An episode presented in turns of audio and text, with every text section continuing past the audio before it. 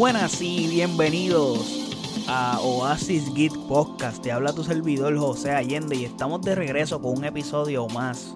Sé que estuve varias semanitas fuera, eh, hice unas cositas, no les voy a dar mucha explicación al respecto, porque hay mucho, pero mucho de qué hablar.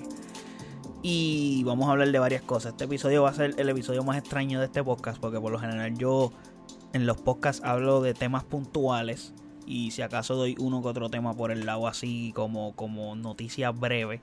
Pero aquí, debido a que estuve mucho tiempo sin grabar episodios, quiero tocar estos temas porque son temas que para mí son importantes y temas que de las que hay que hablar. Aparte, pasaron un cojonal de cosas, mano. Pasaron un cojonal de cosas y por ende tengo que hablar de todo este tipo de cosas. O sea, es como que siento que llevo. Wow, siento que llevo como casi un año sin grabar porque es que pasaron demasiadas muchas cosas en tan poco tiempo. Este mes de marzo fue un mes bastante interesante y yo sin grabar. ¿Qué cojones, verdad? Pero sí, inclusive hasta estuve de viaje. Como me cogí unas mini vacaciones también, soy Este. Fue, fue interesante lo que ha pasado y es como que. What the fuck. Comenzando con que Residente le tiró a J Balvin y eso ya es como de noticia extra mega vieja. Y Daddy Yankee anuncia su retiro. Y va a sacar, bueno, ya sacó su álbum. Que, eh, ¿Cómo se llama? Legendary. Hizo un juego de palabras de Legendary con Legendary, con su nombre. Eso me pareció cool. Lo que no está cool es el álbum para mí. Maybe con más escuchadas le encuentro mayor valor. Sí encontré unas canciones interesantes, pero... Eh, tienen 19 canciones y ya ni recuerdo cuáles me gustaron y cuáles no, porque lo escuché el mismo día que salió y... I don't know. para poder dar un juicio real, pues tengo que escuchar más del mismo. Entonces, Wisin y Yandel también dicen que se van a retirar. Bueno, ellos, según lo que leí o vi, es una especie de break, pero un retiro temporal y ya han vendido más de 10 funciones en el Coliseo de Puerto Rico. So, era de esperarse. Otra cosa, LeBron llega al top 2 de la lista de los máximos anotadores de la historia. Les voy a hablar un poquito de eso más adelante. Inclusive anoche llegó a los 37 mil puntos. So, es el segundo jugador en la historia en hacerlo. Después de Karim Abdul-Jabbar ya estamos ahí. Karim está en 38 mil algo. So, el season que viene, LeBron logra esto. Definitivamente. O sea, no hay forma de que no lo logre. So, otra cosa. Ya ha pasado una semana. Y es que esto es un tema que quería tocar, mano. No sé por qué no tuve el break de hacerlo. Pero el Barça le dio un bañito al Real Madrid. Me dio mucho gusto. He hablado muy poco de fútbol aquí. Y quería, quería hablar de esto. Le ganamos 4 a 0. Ya saben, soy fanático del Barça. Hemos vivido tiempos un poco difíciles y complicados desde que se nos fue nuestro mejor jugador, Leo Messi. Para mí el mejor jugador de la historia. Y pues sí, mano. Fue un partidazo. Disfruté el domingo pasado demasiado. No ayer, el, el domingo anterior. Porque fue un partido en el que, mano, el Barça ganó 4 a 0. Pero ese partido fácilmente el C4 a 0 es hasta mentiroso, mano, porque tú, el, que vio el juego, ese partido pudo haberse acabado 7 a 0, 8 a 0. Por las ocasiones que tuvo el Barça y por la manera en que el Barça dominó al Real Madrid tan absurdamente.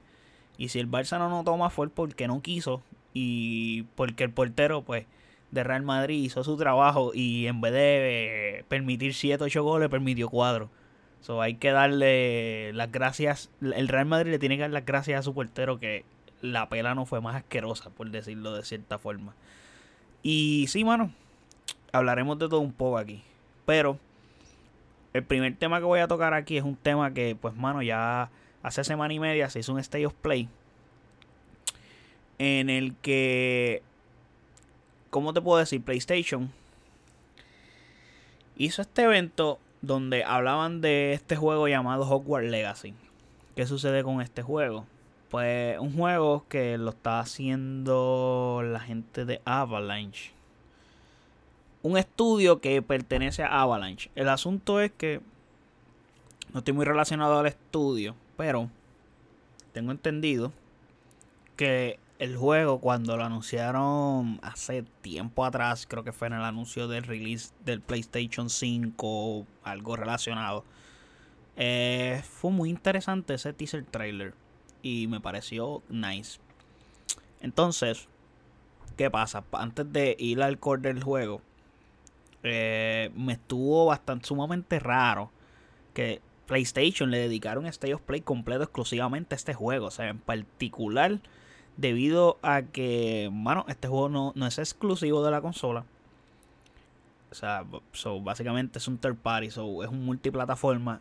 Y mucho menos como que por, por el momento no se ha anunciado que hay como que va a salir primero acá, luego en las demás va a haber contenido exclusivo. Probablemente sí, pero no se ha anunciado por el momento. Y estuvo súper mega extraño. Inclusive va a salir hasta en Nintendo Switch, que solo anunciaron luego del State of Play. Entonces, es como que es súper raro que PlayStation hiciera esto, porque por lo general cuando PlayStation hace un State of Play de este estilo, o sea, de este nivel como lo hizo, le dedicó 15 minutos completos y en el que aquí te muestran cosa a cosa a detalle de qué trata el juego, qué vas a hacer en el juego, cómo es el juego y es full gameplay y e, estos tipos de stage of play se hacen para God War, se hacen para Horizon, se hacen para Gran Turismo, no, y son juegos exclusivos de tu plataforma. Y me estuvo particularmente bastante raro. Pero inclusive me fue bien, como les dije, me fue bien interesante ver esto porque, como les dije, explicaron paso a paso de qué trataba el juego. Desde varias mecánicas de juego hasta las cosas que podías hacer en el mismo. Llega a Hogwarts y tienes la habilidad de manipular una magia antigua poderosa que se oculta en el mundo mágico. Ese es como que el, el core de la historia se tendrá que descubrir que se esconde en esta magia y quien busca usarla para destruir brujas y magos. El destino mágico puede estar en tus manos. Ok, so ya saben en la historia, pues va a haber algo que va a ocurrir claramente. Y el juego es un open world. Otra, como que. Juego un open world, pero voy a ir a detalle. Vas a tener que vas, este como les dije, lo que les dije anteriormente era como que la narrativa del juego, o la historia. Eso sí, antes, pues creas tu personaje, o sea, tu mago, llegará a Hogwarts como un estudiante que se asignará, que se le asignará su casa. O sea, ya saben, las casas de los que han visto Harry Potter, claramente, pues está Slytherin, eh, Gryffindor, Hufflepuff y Ravenclaw. So, no sé cómo harán eso de cómo te asignarán la casa Supongo que el sombrero tomará no sé qué métrica, o sea, porque es como que la casa básicamente define tu personalidad, qué tipo de persona tú eres, depende a qué casa te envían. Y maybe, qué sé yo, hagas un test estilo Pottermore o algo así que defina qué casa es la que te toca con las características de las respuestas que tú das. Porque, ajá, no sé si saben, hay una página que se llama Pottermore la que tú te suscribes y en esa página te hacen unas preguntas. La página oficial de Warner Brothers y de Harry Potter como tal, del mundo mágico. Y debido a tus respuestas, ellos te asignan tu casa. Y básicamente ahí es que se decide qué casa tú eres. Obviamente la respuesta pues depende de la que tú des. Si contestas honestamente, pues ya tú sabes qué casa te pertenece. Si contestas mentiroso, pues más o menos puedes caer en otro lugar. Y pues maybe usen una métrica similar en el mismo juego te hagan unas preguntas, I don't know, como el sombrero decida asignarte a la casa. Entonces irás a clase como todo estudiante de Hogwarts, aunque hay algo interesante y es que comienzas tarde, específicamente en quinto año. Y obviamente es algo especial para todo fan de Harry Potter como yo, que vaya a clases de pociones, encantamiento, herbología, contra la arte oscura, entre otras clases. So es como que súper nice el hecho de, de, ir a esas clases. Y son clases que te van a ayudar. O sea, no es como que vas a ir a clase y ya.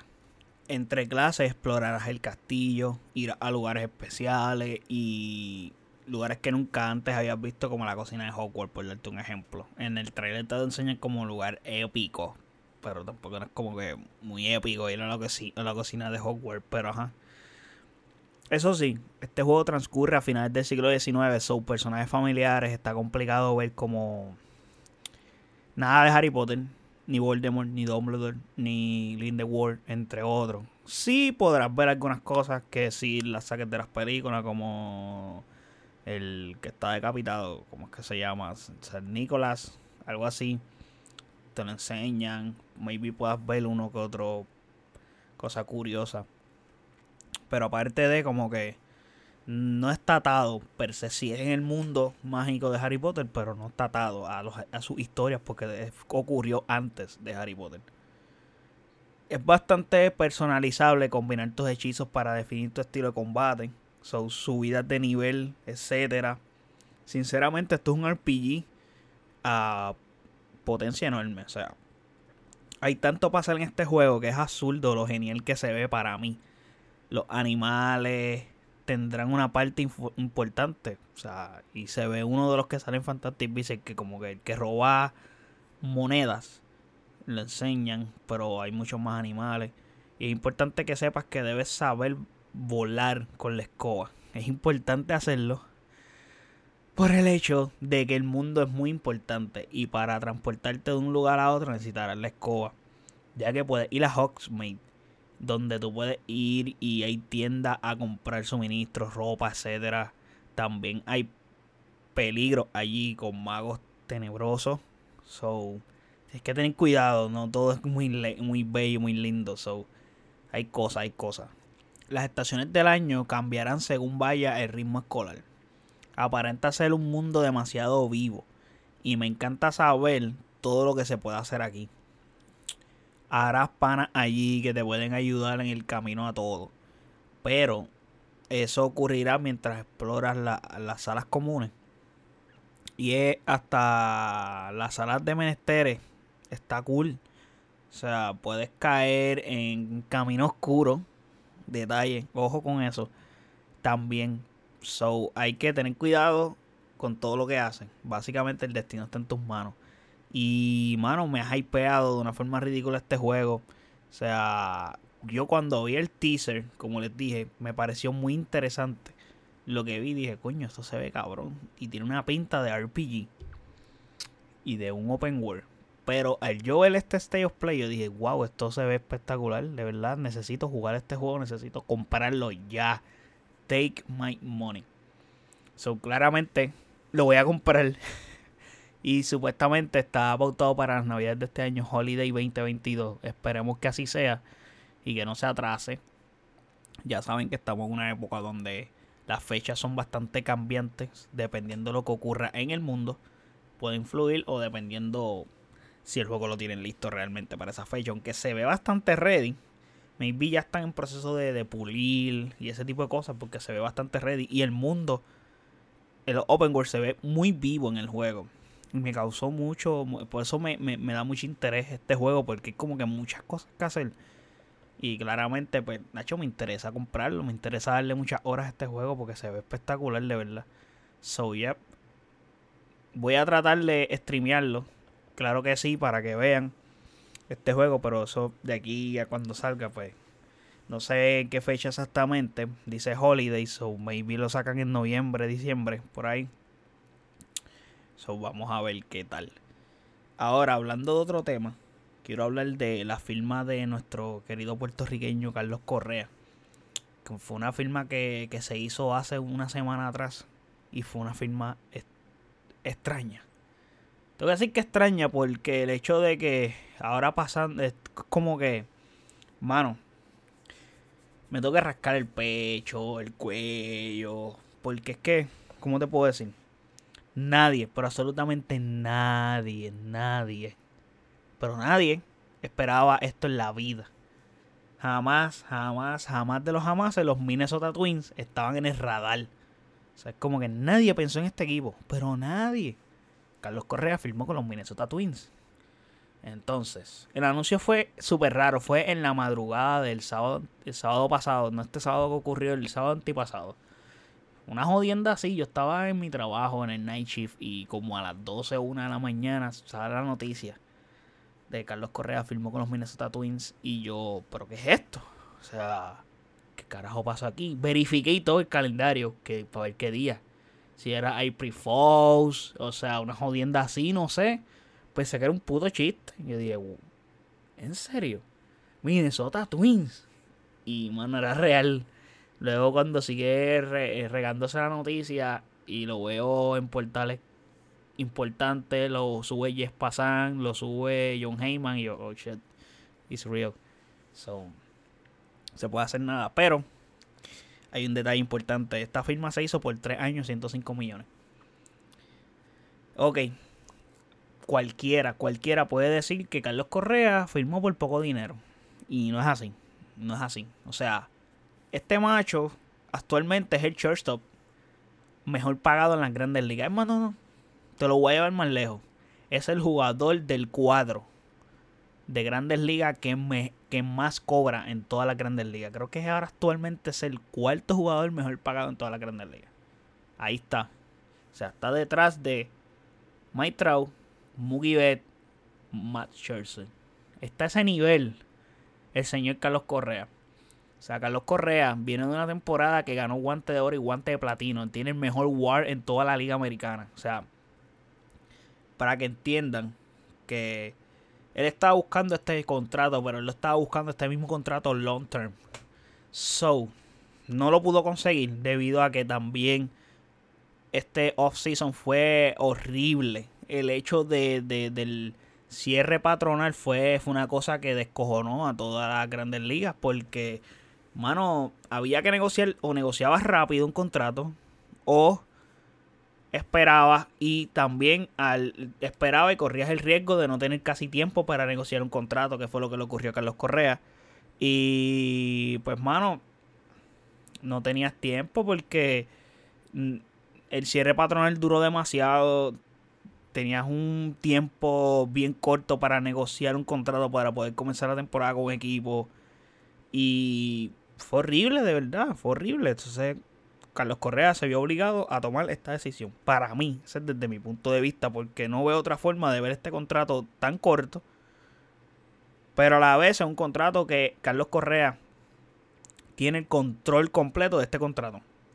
¿Ok? Tiene el control completo de este contrato. ¿Por qué les digo esto? Él ya automáticamente en el final del 2022, cuando se acabe esta temporada 2022, se puede salir de su contrato.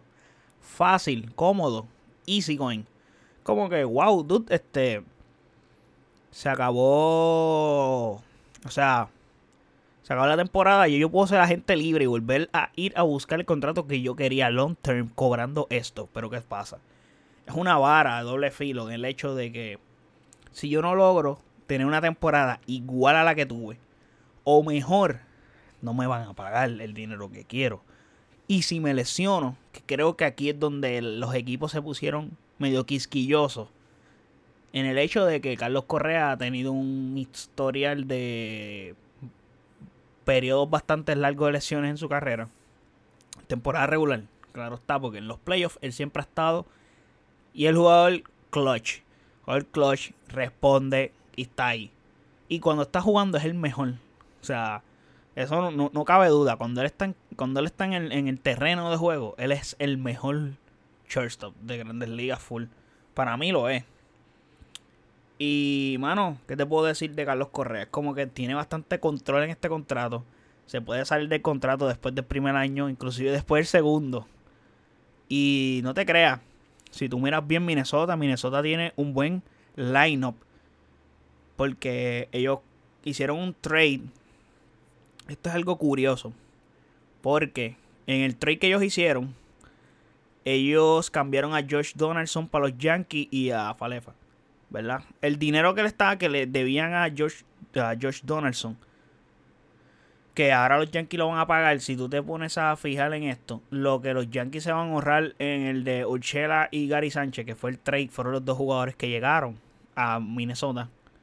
Este contrato de 3 años y 105 millones, los Yankees se lo pudieron haber dado a Carlos Correa. No entiendo la real, o sea, realmente no entiendo este trade. Los Yankees se lo pudieron dar, pero los Yankees entiendo que están confiando mucho en el shortstop con, con Volpe. Y creo que ellos confían mucho en su finca. Y no quieren pagar, mano. Están bien macetas. Y estoy hablando de los Yankees porque soy fanático de los Yankees. Y siento que están como que bastante quisquillosos con eso. Obviamente, para mí, Carlos Correa yo lo quería ver. Me encantaba Carlos Correa en los Yankees. Creo que caía como anillo el dedo en ese equipo. Pero es más prioridad para el equipo el, el picheo, mano. Donde siempre estamos sufriendo. Y creo que no hemos ganado la Serie Mundial debido al fucking picheo. No tenemos picheo. Y si los bates se nos caen este, pues mano, estamos fastidiados. Y pues, Carlos Correa hizo una buena movida para mí. So, creo que al él salirse de este contrato, él va a buscar. El, Carlos Correa tiene 27 años. So, si ese sale el año que viene, tendría 28. So, todavía puede negociar un long term contract. Inclusive terminando este contrato completo, puede firmar uno de 6 o 7 años por la misma cantidad. O maybe si por encima de los 30 millones anuales. So, it's good. Sigue siendo un buen negocio a corto y largo plazo. Aparte, como que de este, de este día el que hizo Carlos Correa, pues hay un lío que es que el cambio de agente. Entonces, Scott Bora es una bestia. Pero aquí la ganancia se la tiene que dividir entre la agente anterior y Scott Bora. ¿Qué pasa? al negociar un nuevo contrato pronto, luego de estos tres o el año, lo que sea, el nuevo contrato que él vaya a negociar en el futuro, ya Scott Bora coge su comisión completa para él, no tiene que compartirla con otra gente, porque Carlos Correa, como les dije, tenía otra gente, y lo cambia en el mismo off-season. Y es algo que influye. Pero creo que Carlos Correa va a ir apuntando a un contrato que tenga 35 millones anuales de 8 a 10 años. Creo que eso es lo que él está buscando y es lo que él quería. So, Vamos a ver qué puede lograr luego de esto. Pero es muy importante que él tenga el control total de este contrato. So, vamos a ver cómo les va. Minnesota creo que va a ser un equipo que va a competir. O sea, va a competir seriamente en la división central donde el que hay que derrotar es, a, es al señor equipo de los Chicago White Sox. Y, bueno, se pone interesante porque vamos a tener la misma división, dos boricuas, Javier Baez y Carlos Correa, donde se van a estar enfrentando constantemente. Dato importante, eh, en la mejor los mejores equipos donde... A los mejores equipos que Carlos Correa le batea están en la división central. Otro detalle importante, que en ese parque Carlos Correa tiene unos números azules en el Target Field. So, creo que él analizó muy bien, no fue una firma loca. O sea, él eligió muy bien el equipo, dijo en este equipo y entiendo que mis números se pueden elevar, poco hasta más, I don't know. Pero va a depender también mucho de su salud. Pero pienso que los Correa ya es un pelotero que ya va a estar saludable. O sea, yo espero no salarlo, déjame tocar madera. Pienso que va a ser un pelotero que se va a mantener saludable. Y de aquí en adelante él va a ser el mejor y lo van a tener en cuenta siempre como el mejor shortstop. Ahora bien, yendo a otro tema de los deportes, como les hablé en el principio, LeBron James es top 2. Sí, señores. Cuán impresionante es para esto para LeBron James. Para mí es un 10 de 10. Es un 10. Tengo que decir que es un 10 porque LeBron James su mejor habilidad no es anotar. O sea, no es meter la bola. Y eso todos lo sabemos. LeBron James pasa un trabajo cabrón para meter la bola y aún así logra meter puntos y logra conseguir puntos. Tiene puntos en las manos con todo y eso que es difícil para él. LeBron James no es Kevin Durant que Kevin Durant puede anotar de cualquier parte de la cancha fácilmente. O sea, LeBron James no tiene el range de tiro que tiene Kevin Durant. Aún así es un, un jugador súper, súper efectivo. Pero es porque no toma malos tiros bueno, no tomaba. Ahora sí toma malos tiros, tira tiros de media cancha, se cree Stephen Curry en ese sentido. Algunas las mete, algunas no. Pero sigue siendo un jugador efectivo realmente. Y la cantidad de gente que ha jugado en la NBA han sido muchos. O sea, han sido muchos. Y el señor LeBron James lleva 18 años jugando. 18 años jugando y claramente se ha sido consistente, 25 puntos por juego o más durante los 18 años que lleva jugando. O sea, Kobe Bryant jugó 20 y su mejor habilidad era anotar y no llegó, o sea, Kobe cuánto metió, 33 mil algo. Kobe no llegó ni a 34 mil. Eso sí, se posicionó, se posicionó tercero. Si no me equivoco, porque el tercero era Michael, Kobe le, le pasó a Michael, entonces el otro era Malone, Karim, ok. Por ahí. No tengo la lista actualmente aquí a la mano, pero creo que el top es así, hablando de memoria. Kobe llegó a 33 mil algo. Y Kobe, o sea, Kobe tuvo temporada de 35 puntos por juego. Una de 33 puntos por juego, que fueron las dos temporadas donde el MVP que le dieron fue a Steve Nash. So, podemos hablar, un, podemos hacer un podcast de eso en un futuro. Si ustedes lo, lo piden y lo quieren. El punto es que so, ahí está la grandeza de LeBron. O sea, está el 2. Y no solamente eso, que en la temporada que viene se va a convertir en el 1. Si Dios lo permite. Se los dije al comenzar este episodio que eso está ya. O sea, LeBron está mil y pico de puntos. Y eso tú lo haces en cuántos partidos. Tú lo haces en bien pocos juegos. Al paso que va. Obviamente tiene que mantenerse saludable claramente. So, y cada vez se pone más viejito. LeBron tiene 37 años. Y actualmente es el líder en puntos en la NBA. Ahora mismo él es el scoring champion. Sería el scoring champion más viejo en la historia de, la gran, de, de las grandes ligas. Que estaba hablando de Correa y me confundí aquí. Sería el scoring champion más viejo en la historia de la NBA. Y creo que el, o sea, el más viejo en, ganar un título de anotación fue Michael Jordan a sus 33 años. sigue siendo impresionante que cuatro años, cuatro años después de este tipo, o sea, con cuatro años más, sea scoring champion anotando 30. O sea, LeBron está promediando 30 puntos por juego. Obviamente, la temporada de los Lakers ha sido un asco. Un asco total. Y LeBron que ha dicho, pues, estamos perdiendo y esto se jodió. Aún así, estamos en el playing tournament, que no sé ni cómo carajos están con ese récord tan horrible que tienen. Hecho, o sea, como por debajo de los 500, pero, pero, pero by far. Entonces, como que puñeta, LeBron dijo, para el carajo, voy a ponerme a meter punto, a meter la bola, necesito romper este récord y estar lo más cerca posible en, en, el, en menos tiempo. Porque yo recuerdo que en el 2018, esta conversación la tuve con un pana mío en el aeropuerto, que íbamos a hacer un viaje. Y estoy hablando con él, creo que fue cuando LeBron le pasó a Michael Jordan o a Kobe Bryant. Le dije, ¿cuántos puntos son? Eran 33 mil.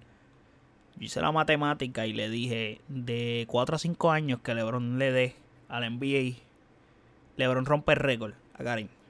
De 4 a 5, eso fue en el 2018. Estamos en el 2022, han pasado 4. So, mi predicción no falló y no hice matemática así de que me puse a sumar, a restar. Es como que se lo dije así de mente de una.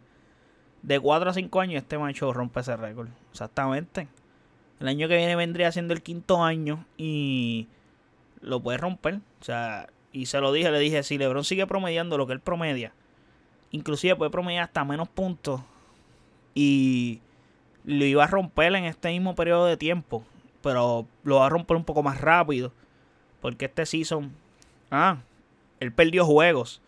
So, probablemente si no hubiera perdido juegos, como el año pasado que perdió un montón de juegos, este season también perdió varios juegos.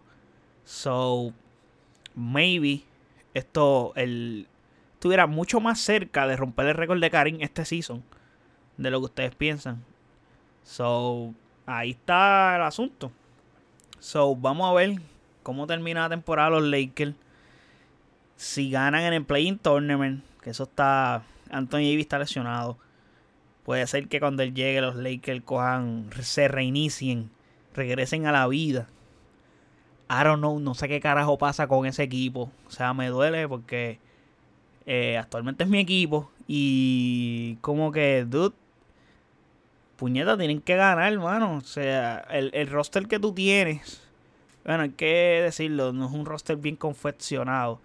Pero tampoco es para jugar como tú estás jugando. O sea, los Clippers tienen un récord positivo están más arriba que tú. Es imposible. Y los Clippers están jugando sin Paul George y sin Kawhi Leonard. O sea, tú no puedes permitirle eso. Tú estás jugando toda la temporada con Westbrook y LeBron. El problema es que los dos son jugadores demasiado similares y como que chocan en cancha, no, no pegan.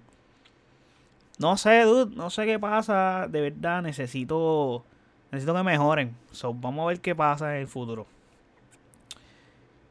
Ahora vamos a cine, que creo que es la parte favorita de este podcast, mi parte favorita también. Y... Ok, ok, ok, ok, ok, ok. Esto es grande, gente, esto es grande. Ya estamos terminando con este episodio. Me emociono, me emociono, porque esto de, se trata de Batman. Sí, hay que hablar de Batman, gente. Es necesario hablar de esta escena que, que, que enseñaron, que enseñó Warner, que más Riff dijo, por favor, pónganla en el canal oficial, que esto la gente lo tiene que ver. Así que para el que no ha visto la película, esto es un spoiler. Yo espero que las personas que estén viendo, escuchando este episodio, hayan visto la película. Más les vale, más les vale que hayan visto porque es un peliculón. So, vean Batman, por favor. La escena eliminada en la que Batman va y habla con el Joker. O sea, o sea en la prisión de Arkham. Y la escena es sencillamente espectacular. O sea, gente, la escena es un vuela cabeza. Es un vuela cabeza donde Batman básicamente va a recurrir al Joker. Y va a ver si sabe algo o si le puede dar alguna pista de información sobre el acertijo. Y, mano, esto está cabrón. La escena está bien cabrón. En resumen, el Joker lee el folder que Batman le pasa. Le que le, o sea, que, que, Batman le entrega y literalmente le describe a Batman la realidad del asunto, que en la película te la dicen como tal. O sea, el mismo Enigma le dice, se lo dice a Batman cuando Enigma como que le dice, describe quién es Batman, o sea, quién es Bruce Wayne, etc. Punto es que Joker le dice que son más parecidos de lo que él cree Inclusive la batalla es hasta más justa porque los dos son enmascarados. Este Joker es como que súper brillante e inteligente. Y el aspecto de Joker se ve brutal. Y se me encanta la escena porque es como que todo el tiempo está borroso. Te enseñamos la cara, pero no te la enseñamos. ese nivel. Porque sí, le enseñan la cara, pero borrosa por el cristal de la prisión.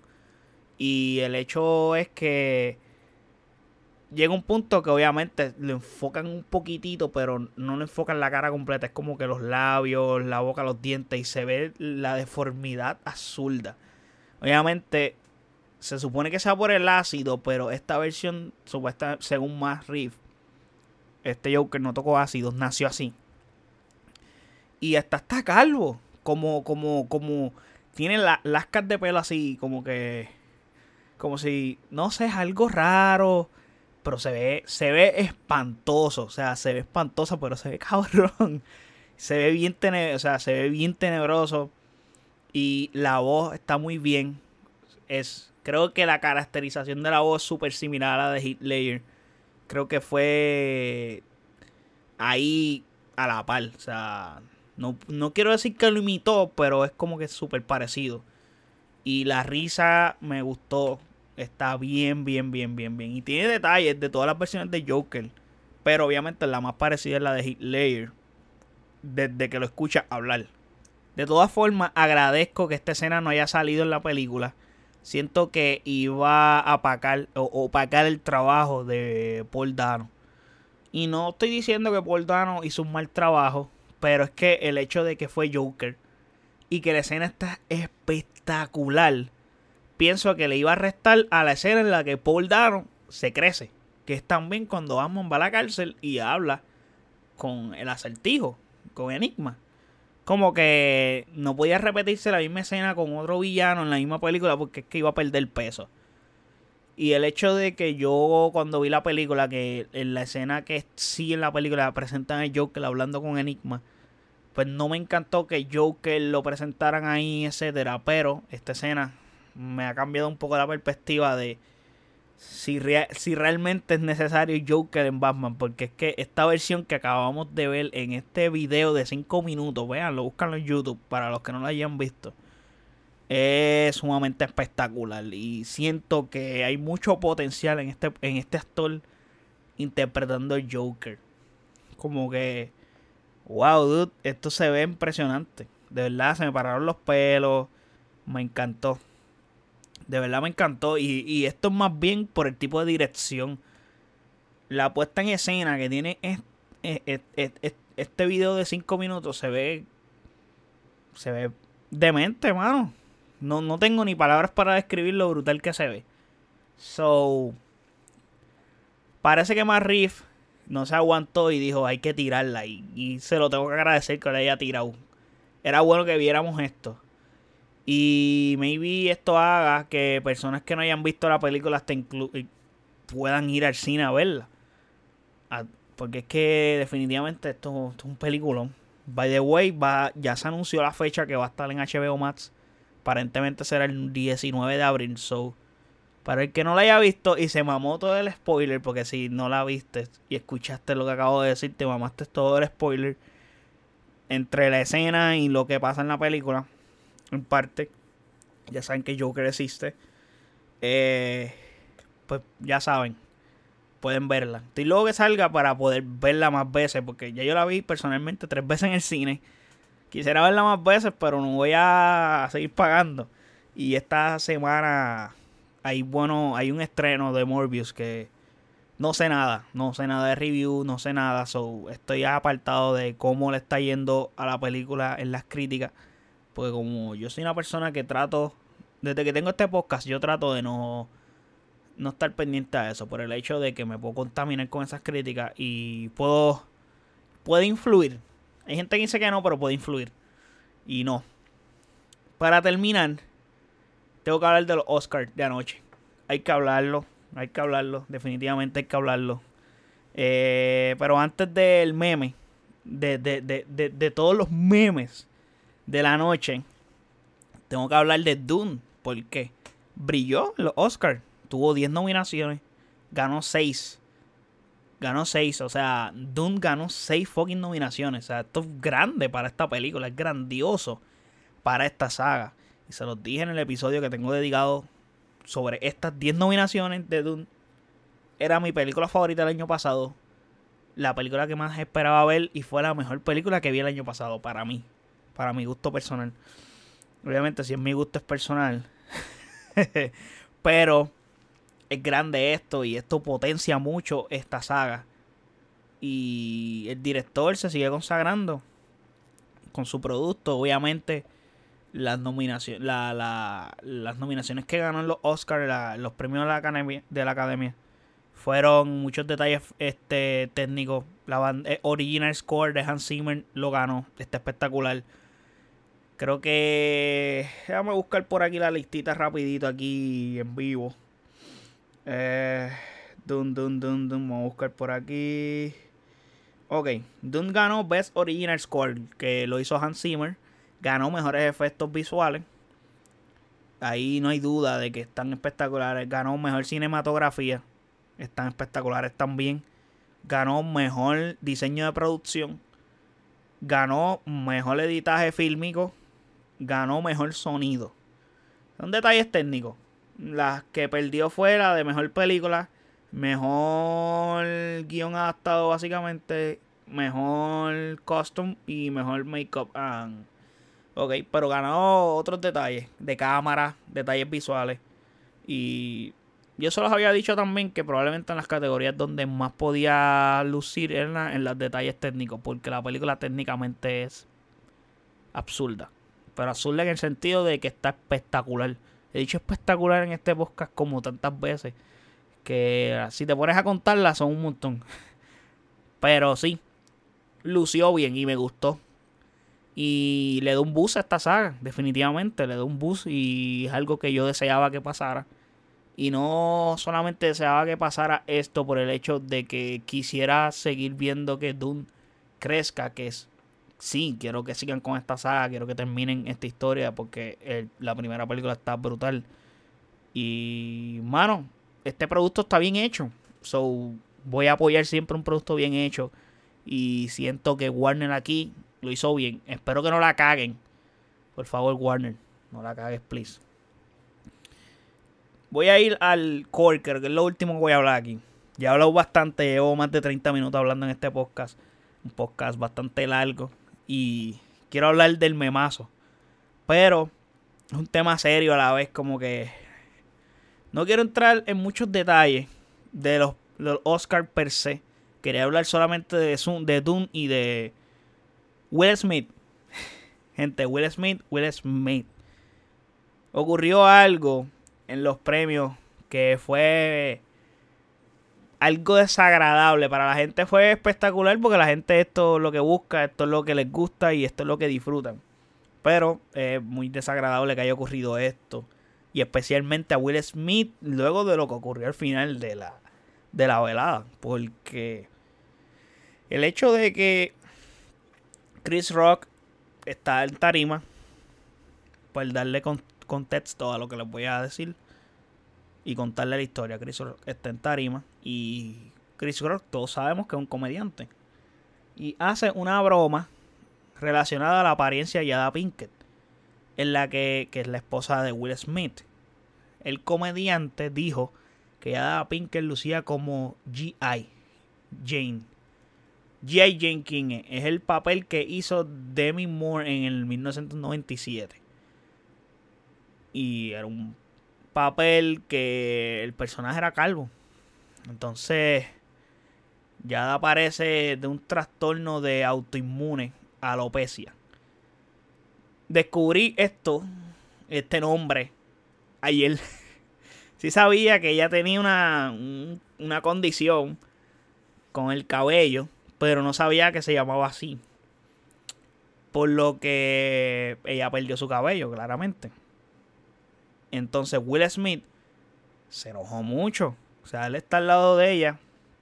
Se enojó mucho porque, dude, te, te están tripeando a tu esposa. Pero, ok, les voy a terminar la historia. Antes de dar como una opinión. Will Smith se subió al escenario y golpeó a Chris Rock. O sea, le dio una galleta. Pero una galleta bien dada. O sea, la vi en cámara lenta y mano abierta, págata y se baja y se sienta y le grita. O sea, le grita dos veces. Saca el nombre de mi esposa de tu maldita boca. Y vuelve y se lo grita. Así, eso se escuchó con un eco cabrón. Y estaba bien molesto, se veía enojado. Y durante la pausa comercial, Denzel Washington y Tyler Perry fueron a calmar a Will Smith. Que estaba literalmente llorando porque Will Smith como que bien pasional con su familia. Y todos sabemos que él tiene momentos icónicos que son relacionados con ella, como el momento que él está en, lo, en la alfombra roja o en otro Oscar, si no me equivoco. Hace años atrás, en los que él como que la presume así en una foto bien cool. Como que está en la reina. Y es como que, mano, eh, que te tripen a tu esposa de esa forma. Entonces, conversé con varias personas anoche sobre este tema. Y obviamente hay muchas opiniones divididas, pero mi opinión es que pienso que hizo bien. Maybe no luce tan bien el hecho que te hayas trepado al escenario y le hayas dado una galleta a un dude, pero a la vez tú haces que te respeten a ti y a tu familia. ¿Por qué digo esto? Obviamente la violencia no es como que el right way. Pero, dude, es como que tú no puedes subir al escenario y decirle, mira vos, tienes que disculparte. Porque te lo van a volver a hacer en un futuro. Es como que, no, papi, tú tienes que ir y darle una galleta, cállate la boca. Porque tú, tú eres una persona... Chris Rock no tiene 20 años, Chris Rock es un viejo. No luce como un viejo, pero es un viejo. O sea, Chris Rock tiene... ¿Cuántos años tiene Chris Rock? Déjame buscarlo aquí. Ese dude tiene que tener más de 50 años. O sea, como que, wow. Vamos a buscar Chris Rock. Vamos a ver. 57 años, dude. O sea, tú eres una persona bastante inteligente para pensar y saber que, siendo un comediante, tú llevas haciendo comedia hace más de 20 años. So, tú debes de ser bastante pensante y saber que, qué chistes tú puedes tirar. Hay millones de chistes en los que tú puedes hablar, tirar tu comentario. ¿Por qué tú haces un comentario y lo relacionas con una enfermedad entonces lo hace al frente de esas personas en, un escenario grande. Y quiere guiarte. Como que, ajaja, chiste, reírse. Mano, no. Porque tú no sabes la reacción de esa persona. Maybe Will Smith no se trepó al ring a darle la galleta. Maybe se la daba a ella. O, I don't know, tú no sabes.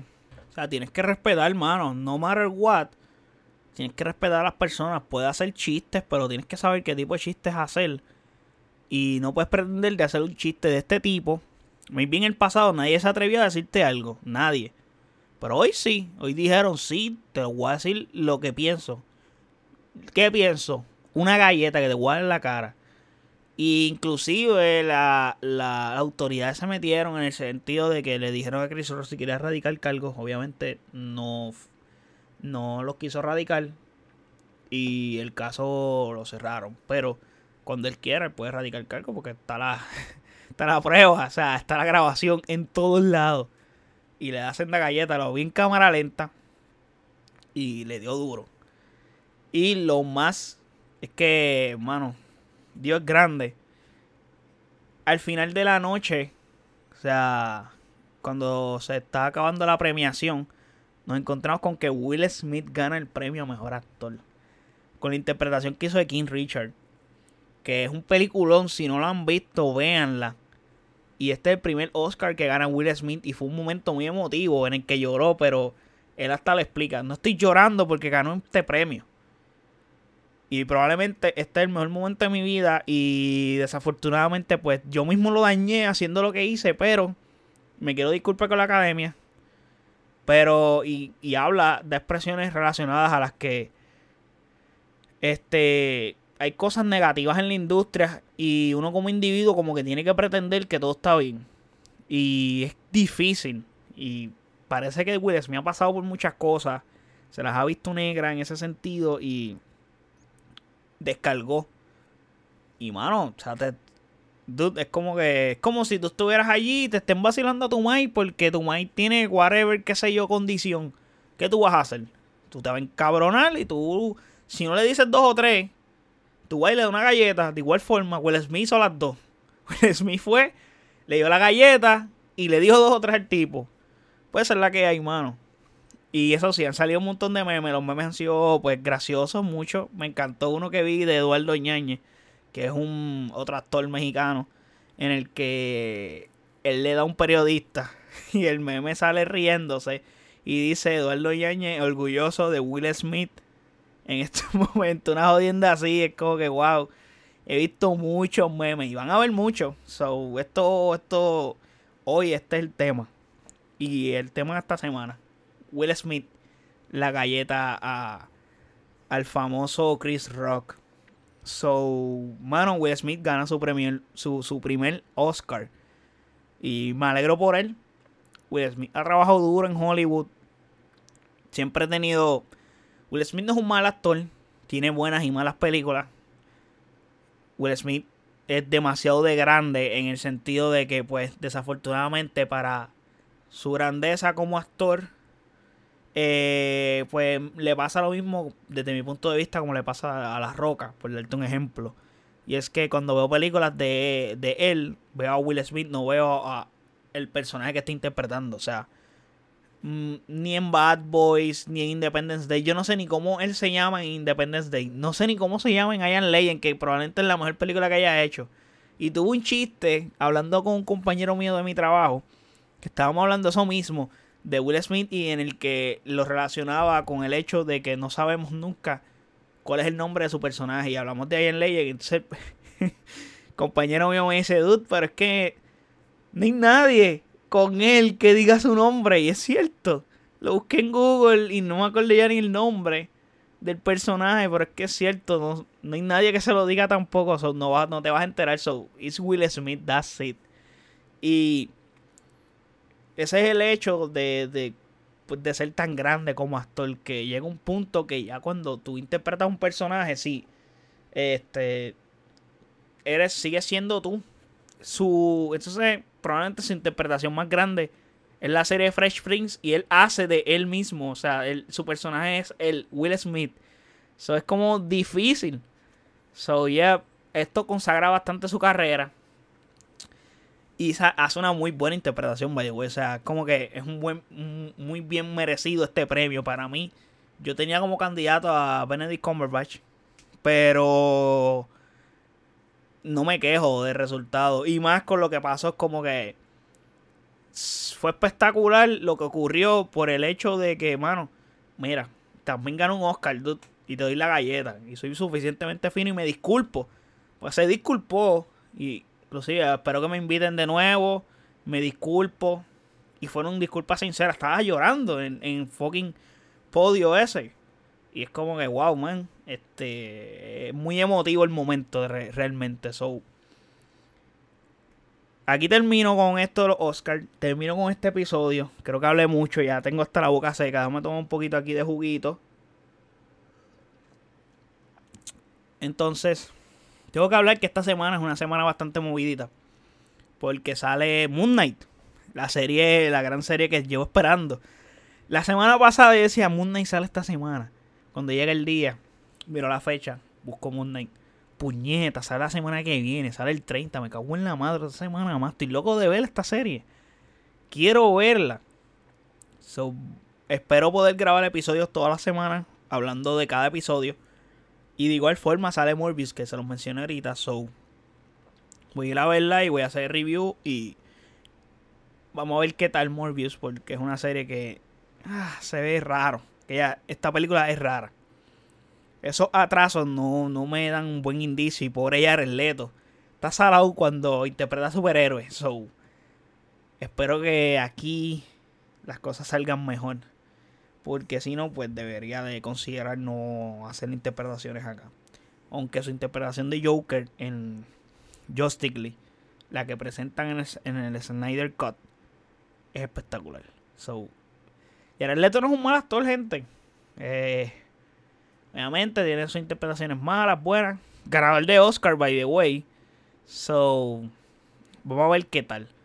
So, espero que les haya gustado este episodio. Hice un buen recap aquí, hablé de muchos temas. So, para los que les gustan episodios largos, que conozco mucha gente que se quejan, ah, dude, pero tus episodios son cortos. pero es que necesito que todo el mundo los escuche. So, hablo de temas en particular y no me gusta como que rellenar todo en el mismo. Pero aquí les di de todo un poco, ya que estuve tiempo fuera. Y nada, este, espero que les haya gustado este episodio. Gracias por todo, gracias por el apoyo, gracias por escucharme. Y recuerden, que ni lo dije en principio. El website de oasispr.com donde me puedes buscar.